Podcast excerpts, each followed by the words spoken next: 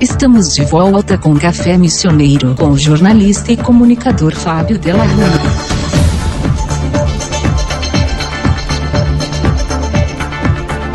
A atração de hoje do Café Missioneiro é o nosso colunista sobre os temas da educação. Eu estou em contato, mais uma vez, com o professor paulista e diretor acadêmico do ITEDUC, Ismael Rocha. O professor Ismael esteve à frente por 15 anos da Escola Superior de Propaganda e Marketing de São Paulo e tem vasta experiência internacional. Ele é mestre em Sociologia da Religião, professor universitário e autor de livros didáticos nas áreas da pesquisa, do marketing, da comunicação e da sustentabilidade. A nossa pauta de hoje é a educação básica domiciliar, pois a deputada Luísa Canzini, do PTB do Paraná, apresentou na semana passada o relatório final do projeto de lei que viabiliza a chamada educação básica domiciliar, modelo pelo qual as crianças não serão mais obrigadas a comparecer presencialmente às escolas. Boa tarde, professor. Nós temos um tema polêmico que divide opiniões sobre a autonomia dos pais na escolha da metodologia utilizada no processo educacional de seus filhos. Boa tarde, Fábio. Uma alegria participar novamente do Café Missioneiro, poder conversar com seus ouvintes sobre educação, um tema tão importante para a nossa realidade. E daí, professor, o incentivo ao ensino domiciliar no Brasil pode contribuir para o ensino brasileiro? Fábio, a resposta direta é sim, eu acredito que sim, mas o importante é que a gente entenda por que, que o ensino básico domiciliar, ou como o termo americano de homeschooling, né? mas eu prefiro usar ensino básico domiciliar, que está muito mais afeto à nossa realidade, por que, que ele acontece? Então, eu queria começar comentando contigo, Fábio, sobre os fatores que levam as famílias a optarem por esse ensino domiciliar. Né? O primeiro é exatamente o desconforto em relação ao padrão de educação que está sendo implementado pelas escolas. As famílias começam a acreditar que aquilo que está sendo entregue nas escolas, principalmente nas escolas públicas, não atende às expectativas que elas têm o nível de aprendizado dos seus filhos. Então, esse é um motivo. O segundo motivo, Fábio, diz respeito aos valores que muitas vezes as escolas implementam e são valores que diferem dos valores das famílias. Então, as famílias optam por fazer o ensino domiciliar porque entendem que a maneira como as disciplinas estão sendo implementadas nas escolas, a maneira como os valores sociais, culturais e até mesmo religiosos estão sendo trabalhados nas escolas, não atende também à expectativa da família, daquilo que ela entende como sendo o, o normal para ela, para aquela família, ou aquilo que ela gostaria que tivesse sido gostaria que aquilo que estivesse sendo entregue para os seus filhos. E o terceiro motivo, Fábio, que também leva muitas vezes as famílias a optarem pelo, pelo ensino domiciliar, é a relação de proximidade com a cultura familiar, com aquilo que a família entende como sendo importante que as crianças, os adolescentes possam aprender e carregar pela vida. Então, quais são os aspectos principais que essa família prioriza em termos de cultura, em termos de valores, em termos de uma relação mais como um cidadão que a escola forma. Então, são esses os três principais aspectos que hoje têm levado as famílias a construírem realmente esta relação do ensino domiciliar. Por que, que eu vejo, então, esse aspecto positivo? Porque, de alguma maneira, é um alerta para que as escolas também avaliem o seu posicionamento. Então, sendo um alerta, é sempre um aspecto positivo.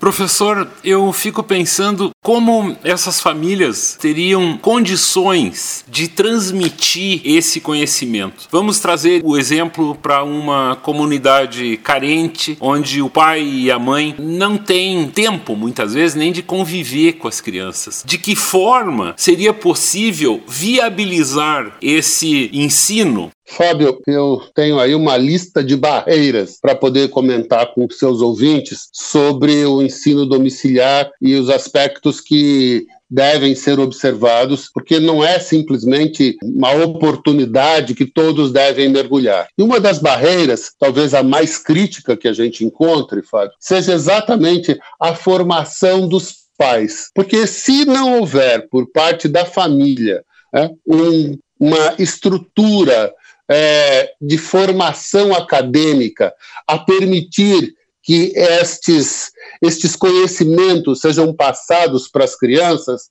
nós não podemos caminhar para o ensino domiciliar, o ensino básico domiciliar. É impossível isso acontecer. Porque existe no Brasil uma coisa chamada BNCC, que é a Base Nacional Comum Curricular. O que é a BNCC? É um padrão que o MEC definiu que todas as crianças precisam ter, conhecer e saber. Então, esta base nacional é um ganho que houve por parte do MEC já há alguns anos aqui no Brasil, não é deste governo, é dos governos anteriores essa construção, para que todas as crianças tenham pelo menos um mínimo, é uma régua mínima. E o que acontece?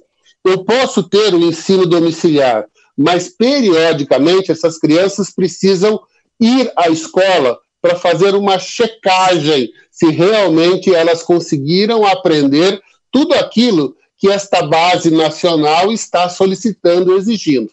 Então, quando a família não tem uma formação acadêmica capaz de transmitir o conhecimento básico né, de língua portuguesa, matemática, história, geografia e assim por diante, não pode existir o um ensino básico domiciliar. Por quê? Porque quando a criança for fazer a checagem né, na escola para verificar se realmente ela aprendeu tudo aquilo que ela precisa aprender, a escola vai dizer não. Não, não é possível que você continue com o ensino domiciliar, porque você não está absorvendo as informações, não está trazendo para si todo esse conhecimento, todo esse aprendizado. Então, quando a família não possui essas características, fica muito complicado ter o ensino domiciliar.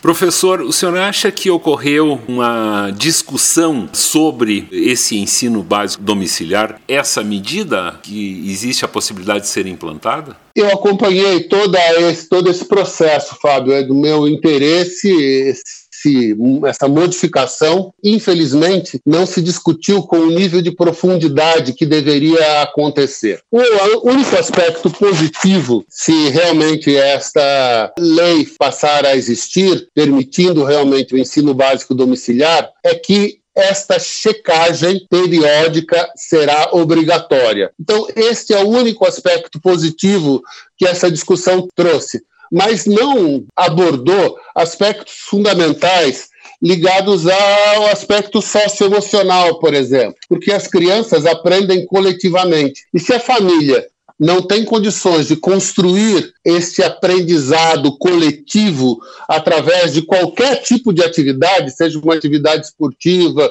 uma atividade comunitária, uma atividade religiosa, se a família não, não consegue construir isso com seus filhos, há um déficit muito grande, porque nós não estaremos formando cidadãos, é, nós estaremos formando pessoas capazes de repetir conhecimento objetivo de língua portuguesa, matemática e assim por diante, que não é o objetivo que a gente tem para uma escola e para um estudante nessa fase do ensino básico. Então, eu entendo que essa discussão deveria ser um pouco mais profunda para que a gente pudesse ter segurança maior. O que eu queria destacar também, Fábio, é que nós temos inúmeros exemplos onde o ensino domiciliar o homeschooling ele é aprovado e funciona. É, é, temos os Estados Unidos, onde isso acontece desde os anos 70. Desde os anos 70, nos Estados Unidos, as famílias têm autori autorização para poder trabalhar o ensino domiciliar.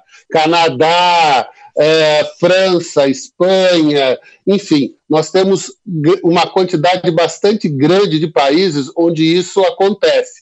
Mas existe toda uma legislação, existe todo um cuidado para que isso possa acontecer da melhor forma possível. Eu temo que a gente não tenha conseguido fazer essa discussão com esse padrão e com essa cuidade.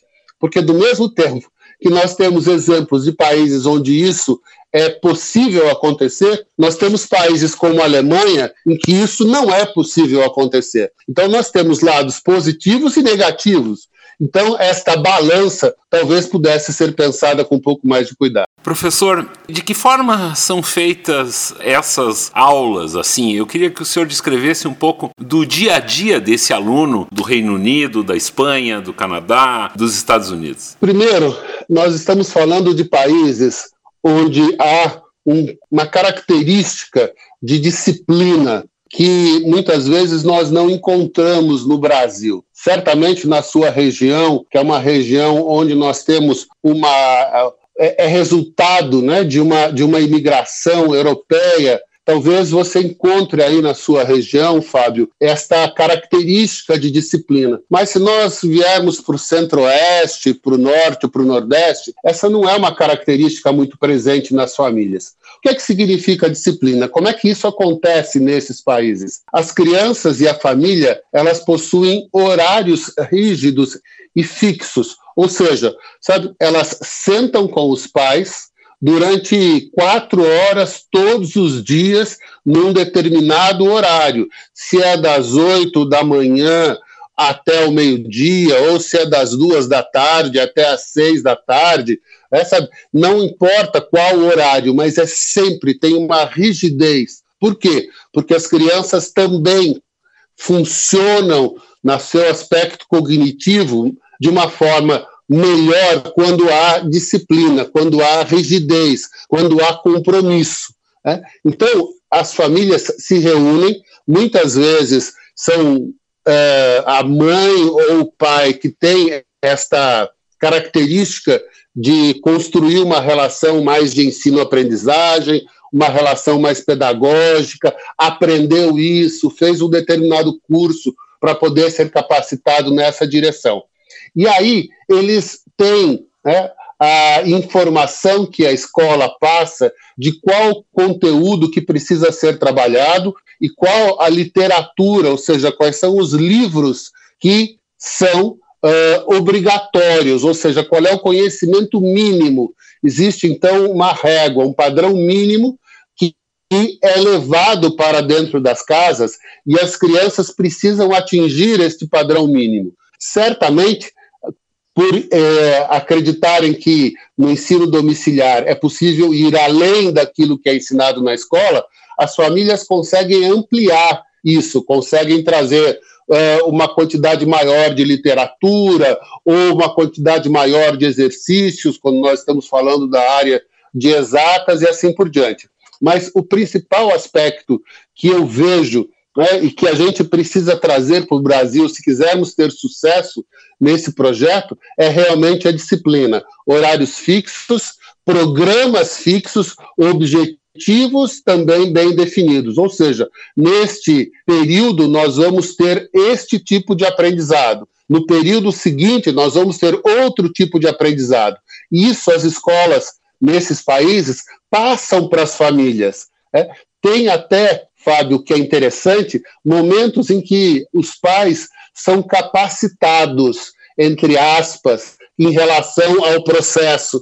Então, eles passam por reuniões e por capacitações dentro das escolas para que eles tenham um pouco mais de informação sobre como trabalhar cada um desses conteúdos. Então, esse aspecto é levado muito a sério não é simplesmente agora vamos trabalhar em casa na hora que der, na hora que for possível, com o livro que o vizinho indicou como sendo um livro interessante. Mas se nós não tivermos isso muito bem direcionado, muito bem construído, o que nós vamos ter é alunos com uma defasagem em relação ao mínimo que será exigido dele em relação à continuidade dos estudos. Então, não é simplesmente imaginar que essa criança vai estar tá fora da escola. Sim, imaginar que ainda existirá uma relação. Eu queria que o senhor explicasse para nós como que é feita essa relação lá da escola e da família na sua casa. Fábio, a família vai até a escola e existe uma estrutura dentro da escola, porque como nesses países isso já acontece há muito tempo e essa prática já faz parte da rotina das famílias, porque nós temos um bom número de famílias onde isso acontece. A família vai até a escola, é, re, é recebida por um coordenador pedagógico ou por um professor que é, então, é, capacitado, orientado a fazer esse tipo de atendimento. Esse professor passa todo o conteúdo para a família, para aquele semestre e diz: olha, neste semestre, seu filho tem que aprender ponto A, o ponto B, o ponto C. E, ao final deste semestre, você tem que trazer o seu filho para cá, porque ele fará uma prova para aferir se realmente ele conseguiu atingir este conhecimento mínimo. Se ele não conseguiu atingir este conhecimento mínimo, ele está proibido de ter o ensino básico domiciliar. Ele tem que voltar para a escola. Ele tem que, obrigatoriamente, no semestre seguinte, frequentar a escola diariamente, como a maior parte dos alunos fazem. Então, há uma, um acordo muito tácito entre a família e a escola, permitindo com que isso aconteça, mas aconteça de uma forma planejada. No Brasil, nós não temos isso ainda. Então, ter uma lei que simplesmente autoriza a que exista o um ensino domiciliar, sem capacitar a escola a que dê o suporte às famílias para que esta dinâmica aconteça da melhor forma possível, é muito temerário, porque nós temos que ter um projeto que também atenda as escolas. Isso não está na lei. O, o que está na lei é, ok, podemos sim ter o ensino domiciliar. É possível que a criança faça os seus estudos e que periodicamente, e isso não está claro qual é esse período, ela vá até a escola para fazer provas. Né? E se ela não atingir esse conhecimento mínimo, ela tem que voltar para a sala de aula. Mas ainda tem que existir né, uma construção que dê à família o suporte para que ela consiga construir essa relação toda. Então, essa dinâmica, Fábio, é uma dinâmica que precisa ser pensada. Não é simplesmente a família A entender que os valores que são trabalhados na escola, por exemplo, não cabem na dinâmica daquela família, então eu vou trazer meu filho para dentro de casa para ele aprender é, aqui com a mãe, com a avó, com a tia, é, ou com quem quer que seja tem que existir o que eu disse, uma disciplina e um programa. E este programa é a escola que passa para a família. Então, a escola tem que estar preparada para receber a família e a família aberta para realmente absorver todas essas informações. O que nós tivemos, Fábio, recentemente aqui no Brasil, foi uma garota aqui de São Paulo, ou de Minas, agora já nem sei, que foi, do interior de São Paulo, isso, que foi aprovada né, no vestibular e ela entrou com um ato de segurança para que ela pudesse ser aprovada no vestibular, realmente que ela pudesse entrar na faculdade. Por que, que houve a necessidade dessa família entrar com este mandato de segurança? Porque, primeiro, no Brasil não é lei que isso possa acontecer. E não houve, no período de, do ensino básico, estas provas, estas aferições. Né? Porque quem tem que dar um ok, um carimbo, né? olha, este menino, esta menina aprendeu o que tinha que aprender, é a escola, não é a família. É a escola que tem que dar este ok, este carimbo, é, esta senha de que você pode partir para o próximo semestre, para o próximo ano letivo. Então, quando isso não aconteceu com essa garota, o que, que ela precisou fazer? Ela precisou entrar com mandato de segurança para dizer: olha, na lei diz eu preciso passar no vestibular, e eu passei, então eu quero cursar. E isso vai ainda virar muita conversa, a gente ainda não sabe como isso vai ficar. Né? Mas com a lei vai ser exigido que a escola dê essa chancela. E aí, com essa chancela, a, o garoto vai ter o, o diploma uh, do, do Fundamental 1, do Fundamental 2 e do médio. Ele terá o diploma, a escola vai dar o diploma, o certificado para ele. E aí ele pode seguir carreira para a universidade. Mas, do jeito que está, hoje ainda existe uma incógnita muito grande. Professor, eu fico pensando sobre o antagonismo da concepção criacionista e a teoria do evolucionismo do Charles Darwin, por exemplo. Imaginar que uma família educa os seus filhos no desconhecimento das diferentes concepções e teorias científicas. Eu tento imaginar a cabeça dessa criança não aceitando, por exemplo, a teoria da evolução. Esse é um dos aspectos que muitas vezes faz com que a família acredite que, tirando a criança da escola e trabalhando numa dinâmica domiciliar, ela consiga dar a esta criança esta concepção de mundo do século XXI. O conhecimento, ele não se dá pela quantidade de informações que você recebe, mas o conhecimento, a educação se dá permitindo com que este educando consiga olhar a sua realidade, interpretar a sua realidade. Isso é educação. Né?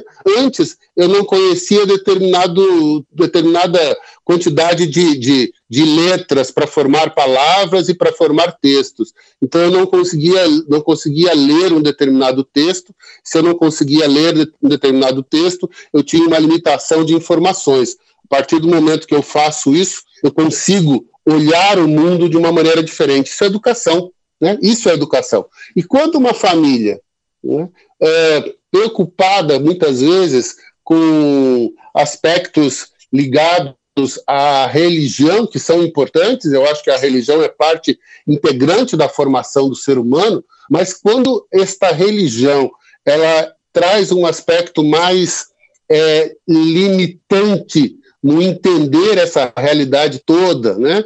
É, e aí nós vamos aos aos criacionistas de plantão, nós vamos aos terraplanistas de plantão. É, quer dizer, é, a gente está caminhando na contramão, né? Essa criança vai ter dificuldade depois de se construir como cidadão que olha para a realidade, porque ela não teve nem a oportunidade de conhecer as duas, os dois olhares. Porque isso é que é importante. Eu posso ter uma concepção criacionista que veio da minha casa, da minha concepção bíblica e etc. É possível, mas eu também tenho que conhecer sabe, a toda a, a, a, construção evolucionista, toda a teoria de Darwin, tudo aquilo que vem sendo provado no decorrer do tempo. Se eu conhecer essas duas coisas e optar por ser criacionista, ou seja, acreditar piamente, literalmente naquilo que a Bíblia coloca, ó, ótimo, é minha opção. Mas as famílias precisam entender que este é o grande processo da aprendizagem. Eu posso acreditar que foi Pedro Álvares Cabral que descobriu o Brasil, mas eu tenho uma outra leitura que diz que não, que já existiam outros povos no Brasil antes de Pedro Álvares Cabral. Mas eu preciso conhecer essas duas realidades para dizer: olha, então eu vou acreditar agora nesta aqui, esta faz mais sentido. Essa lógica de pensar faz mais sentido para mim do que essa outra.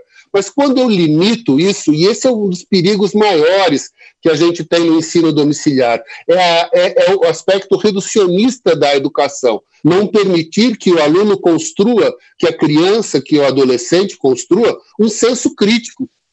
Porque se nós não estabelecermos um senso crítico nos nossos filhos, eles serão muito, muito passivamente enganados e eles perderão a oportunidade de serem agentes transformadores da realidade. Então, criar o senso crítico é um processo coletivo. porque a gente aprende a ganhar, aprende a perder, aprende a ouvir o outro, a, aprende a conhecer o diferente e aceitar o diferente, não é?